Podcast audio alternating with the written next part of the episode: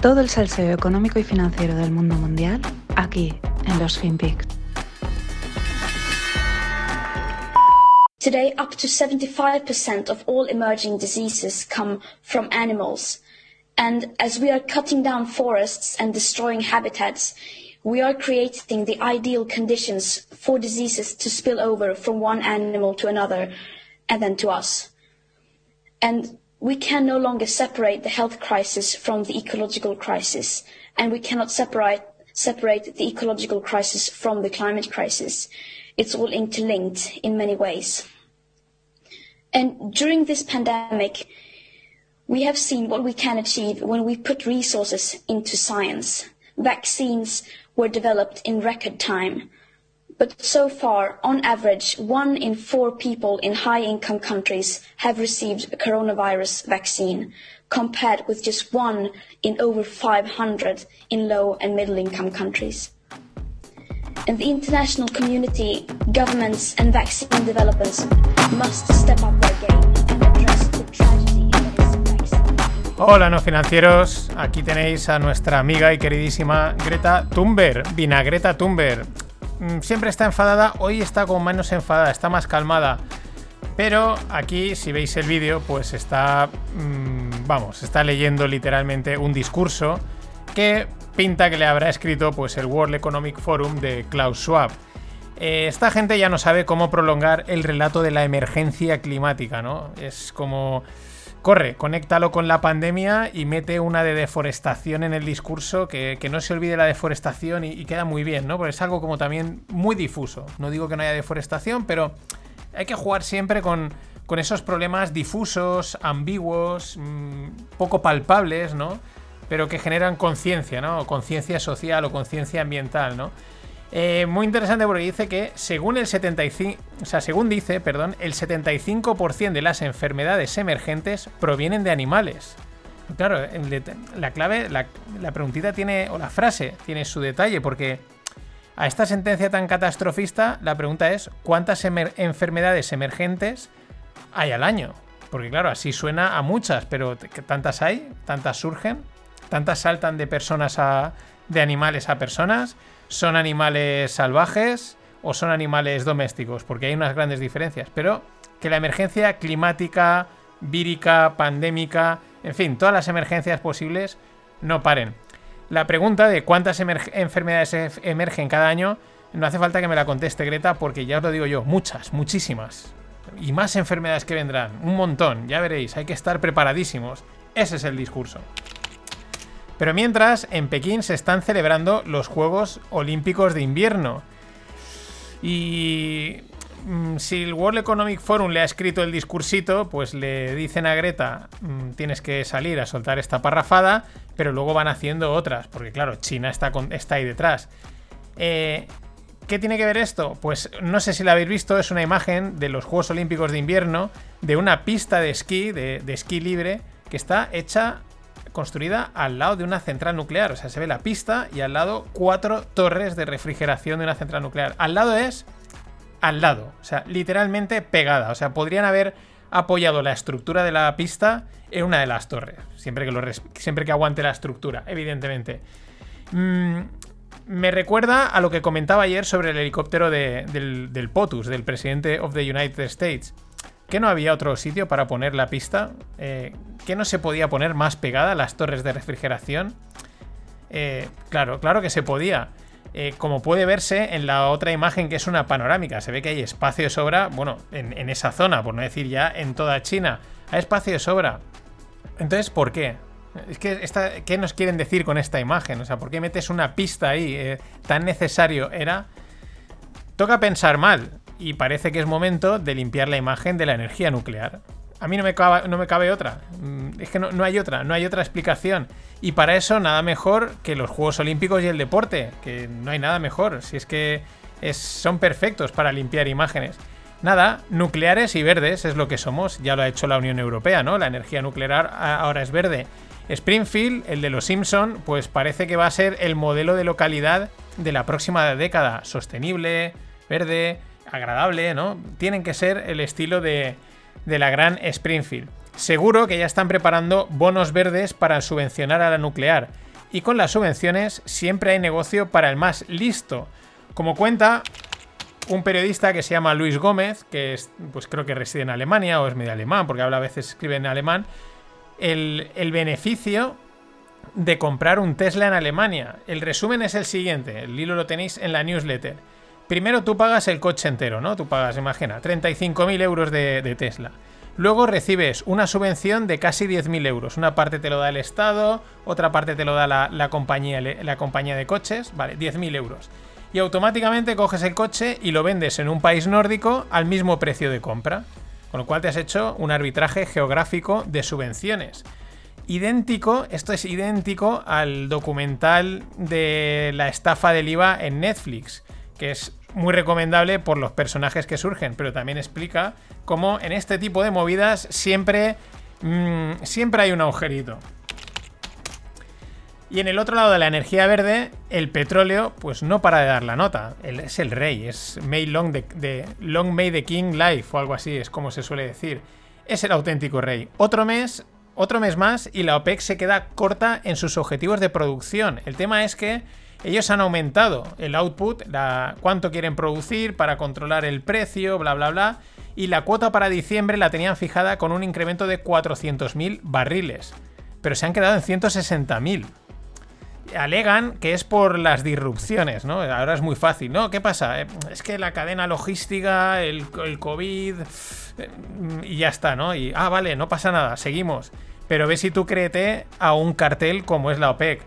Igual más de un país de, los de la OPEC pues no están de acuerdo con este intento de bajar los precios del petróleo produciendo más y cierran el grifo y dicen, no, no, es que la disrupción, vete tú a saber, porque esto es un cartel y hay que, hay que especular.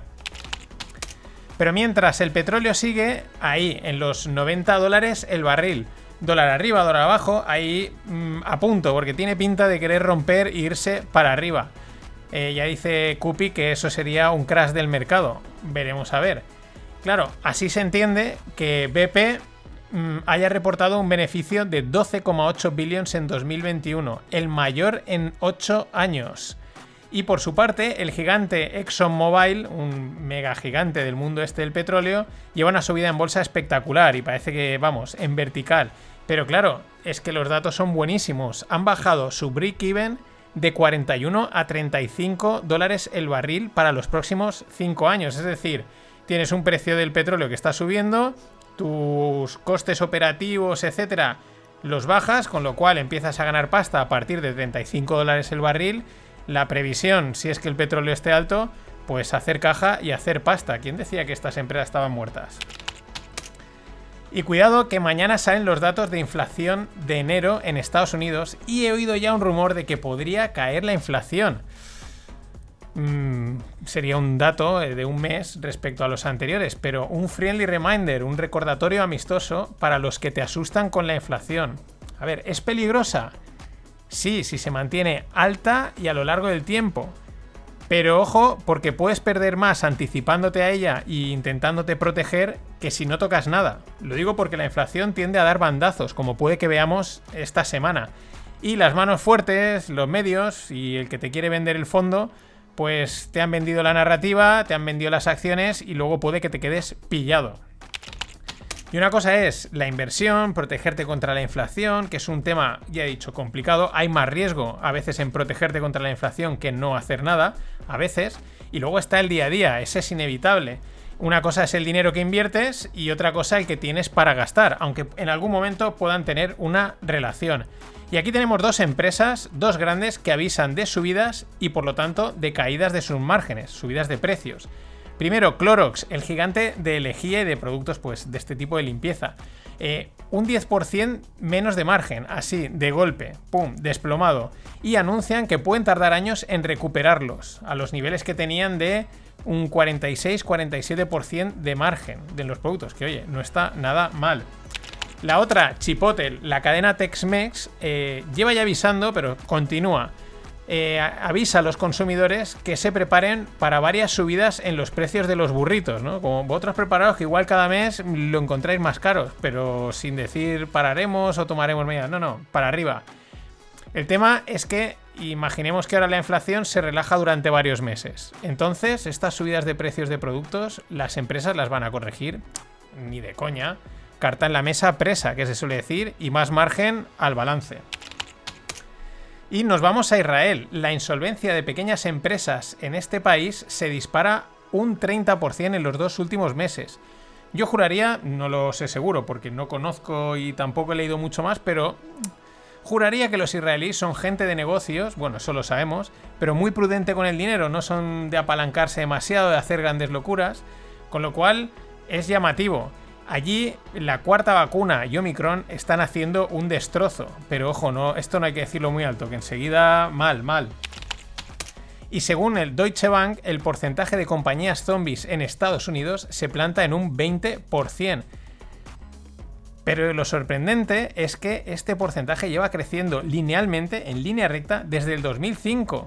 Desde el 2005, antes incluso de la crisis del 2008, el porcentaje de, empresas zombie, de empresas que están pues, subsistiendo a base de deuda y de, no se sabe ni cómo, mm, en, línea recta. Con lo cual, tampoco nos dice que vaya a haber una crisis, porque desde el 2008 y voy a cerrar este primer bloque de los FinPix con una noticia de envidia sana, pero envidia sanísima, de la que casi hasta duele.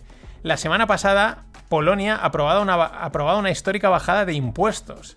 Pero menudo palo le han pegado los impuestos, amigos. Y todo para combatir la inflación. Envidia sana. Lo ha hecho el gobierno conservador. No podemos esperar otra cosa.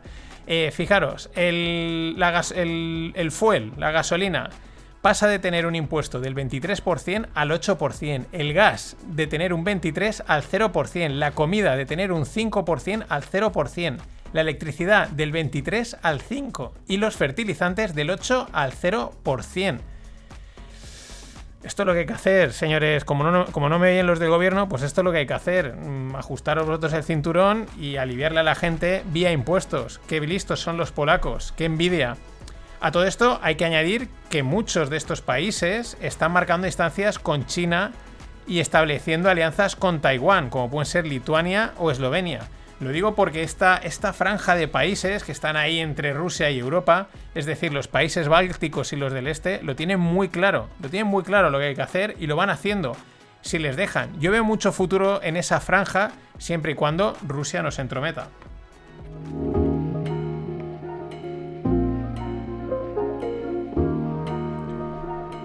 Y nada, acordaros que el curso opciones está ahí y podéis compartir el podcast, suscribiros a la newsletter, darle vidilla, que también ayuda mucho. Vamos con lo.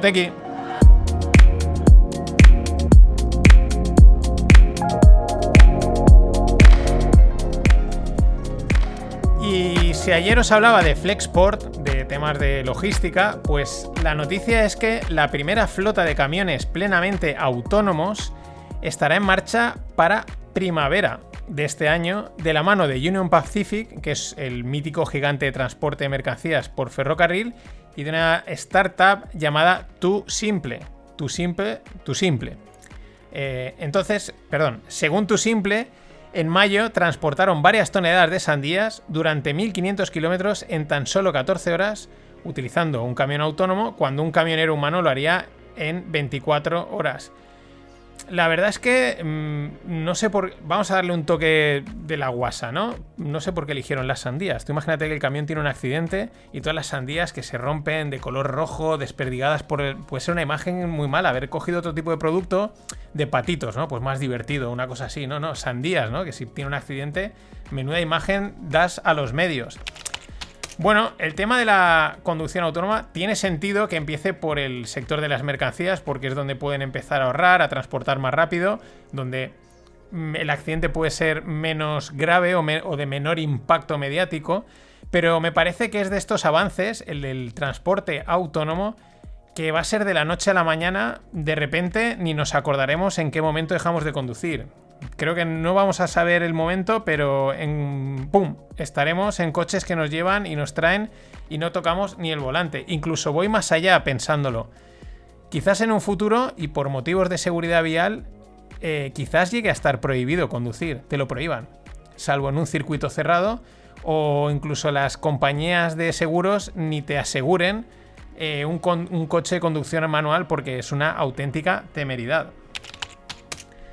Y si hace unos días te comentaba el proyecto Mágico DAO, en, honor a Mágico González, el mítico jugador del Cádiz, y este proyecto es una DAO para comprar el Cádiz CF, pues hoy toca la Dolphins DAO para comprar el equipo de NFL de los Miami Dolphins. Esto se está moviendo. Vamos a dejar a un lado las cuestiones legales, es decir, el hecho de que una DAO pueda comprar y gestionar un equipo deportivo de forma legal a día de hoy. Yo doy por hecho que esto es factible y creo que lo será eh, en un futuro, ¿no? Aunque ahora hayan pues, sus pesquisas y sus problemas, pero se avanzará, ¿no? Eh, los equipos deportivos me parecen entidades que encajan perfectamente con las organizaciones autónomas descentralizadas. Lo digo en primera persona, o sea, desde aquí, desde Valencia, que tenemos un dueño desde Singapur, y lo estamos viendo. Eh, hay una afición o como casi como todas las aficiones de todos los equipos deportivos, se sienten dueñas y propietarias, aunque ni siquiera lo sean, aunque nadie tenga una acción del club, pero hay un sentimiento de pertenencia muy alto y tienen un propietario legal que no quieren ni en pintura, por la razón que sea, porque él manda, porque, porque sí, porque hay un choque entre el sentimiento de pertenencia. Y me imagino también que muchos propietarios pues no querrán ser eh, dueños de un equipo donde la afición no los quiere y los, los insulta. Este es un problema habitual con los presidentes de entidades deportivas. Y repito, creo que las DAOs pueden ser una solución, aunque ojo, tampoco tiremos campanas al vuelo, tampoco van a ser perfectas y estoy seguro que más de una va a acabar como el rosario de la aurora. Nike demanda a Stocks, StockX por el último minteo de NFTs. Este es otro tema legal. En las batallas legales por NFTs van a estar a la orden del día. Podríamos pensar que con lo vasto que es Internet les puede pasar como con las copias de ropa real, las que vemos en los mercadillos y tal, que la persiguen, la multan algunos, pero la mayoría se escapan. Sin embargo, ojo, porque esto es digital y todo es traqueable, hasta los bitcoins. Y hablando de bitcoins, vuelvo a la noticia de ayer. Resulta que esta pareja que han arrestado, que tenían los bitcoins y del, del, del hackeo Bitfinex, pues primero tenían los tropecientos mil bitcoins guardados en el cloud. O sea, súper protegidos, ¿no? Esto que dicen, not your money, not your keys, tienes que estar las claves, guardarlas en un papel, en una arandela de metal, que esto no sé, no sé quién cree que esto va a suceder. Esto lo tenían en el cloud, que eso es más hackeable que hackeable. Pero es que además, ella, ella resulta que es TikToker y rapera. Os dejo con el temazo. Hasta mañana. I'm a motherfucking bad bitch. Go on, make me a sandwich. You annoying, like vag itch. So lame, it's fucking tragic. Bad bitch, bad bitch, motherfucking bad bitch, bad bitch, bad bitch, motherfucking bad bitch, bad bitch, bad bitch, motherfucking bad bitch, bad bitch, bad bitch, bad bitch.